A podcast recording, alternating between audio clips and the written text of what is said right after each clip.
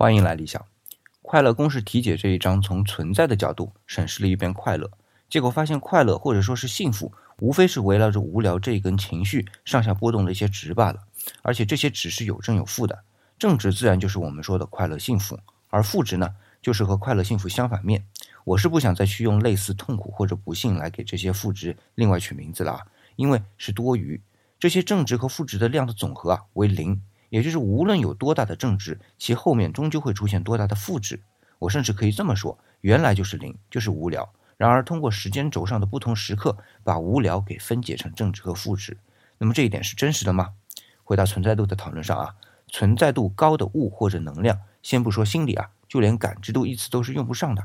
而相对到了生物的低等阶段，感知度就派上用场了，而存在度就相对于人来说高得多。而到了人才存在多久呢？就已经得用心理来描述感知度了。